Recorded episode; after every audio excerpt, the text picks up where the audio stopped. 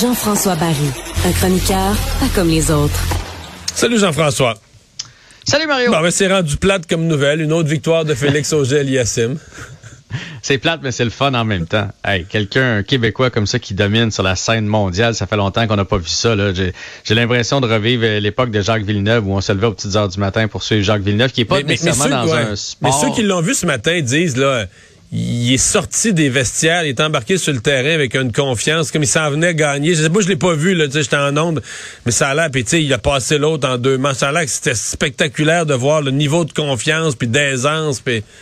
Je l'ai pas vu, j'ai vu le résumé, puis effectivement, euh, ça a été facile parce qu'il jouait quand même contre Frances Tiafo, qui est un bon joueur de tennis, et il, son, excuse-moi, son sourire en fin de match, euh, ses, interviews d'après d'après rencontre où il a dit j'ai fait tout ce que je voulais, le plan de match que j'avais établi, j'ai réussi à le faire à la perfection. Il était vraiment content de lui, il respire la confiance, c'est fou. 6-1, 6-4 contre Frances Tiafo, là c'est pas rien, qui était quand même classé 16e mondial là.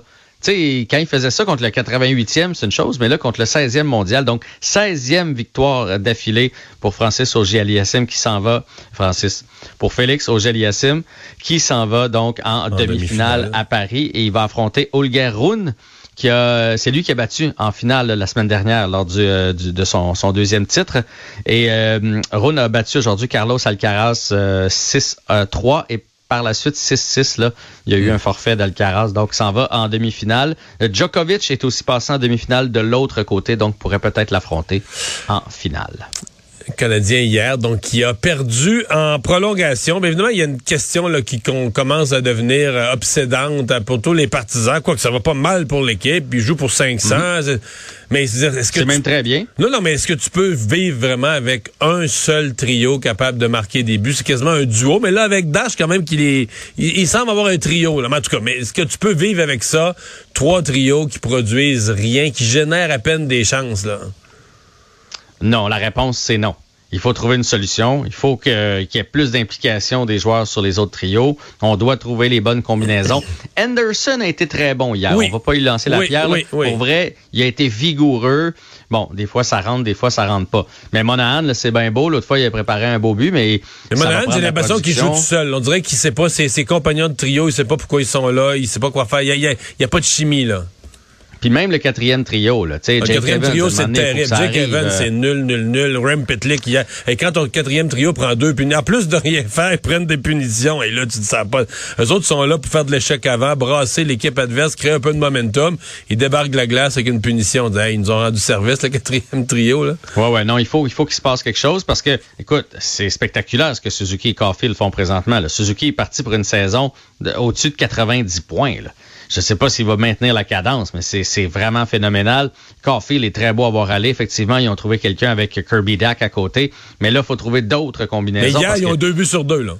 Ils ont tout, là.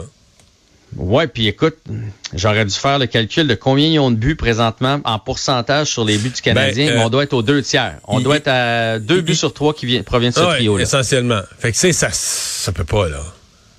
Non, puis la défensive tient le coup nos gardiens tiennent le fort. Fait que si on avait une contribution un petit peu, là, tu sais, Gallagher travaille fort et pas loin d'y aller, mais il va pas. Euh, fait qu'il faut vraiment trouver une solution.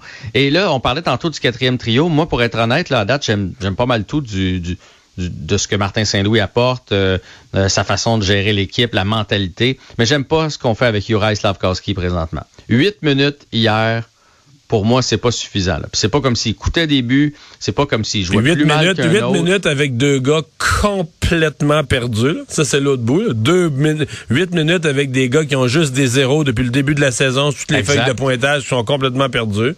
Evans, je sais pas ce qui se passe. Les Evans, ont... Ah, c'est deux gars qu'on aimait. Evans, Pitlick, qui était rapide l'année passée. Euh, même l'année des, des séries, Evans avait été bon. Là, plus rien, plus de son, plus de lumière. Son sac glace, c'est une présence. Il, habite un chandail, mais il se passe rien. C'est vraiment ça. Il habite un chandail, puis souvent en plus ils vont se retrouver contre le quatrième trio de l'autre équipe. Fait que c'est pas comme s'ils bloquaient l'adversaire ou quoi que ce soit. Non, non, il faut qu'il se passe quelque chose. Rem Pitlick que j'ai adoré.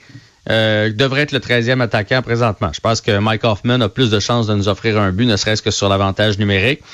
mais Slavkowski, je, je, je. Il faudrait qu'il monte à une douzaine de minutes puis peut-être l'essayer avec euh, Monahan, peut-être l'essayer avec un Gallagher, peut-être l'essayer avec euh, des gars qui sont capables de produire un peu euh, à l'attaque. Et l'autre enjeu, c'est qui va partir.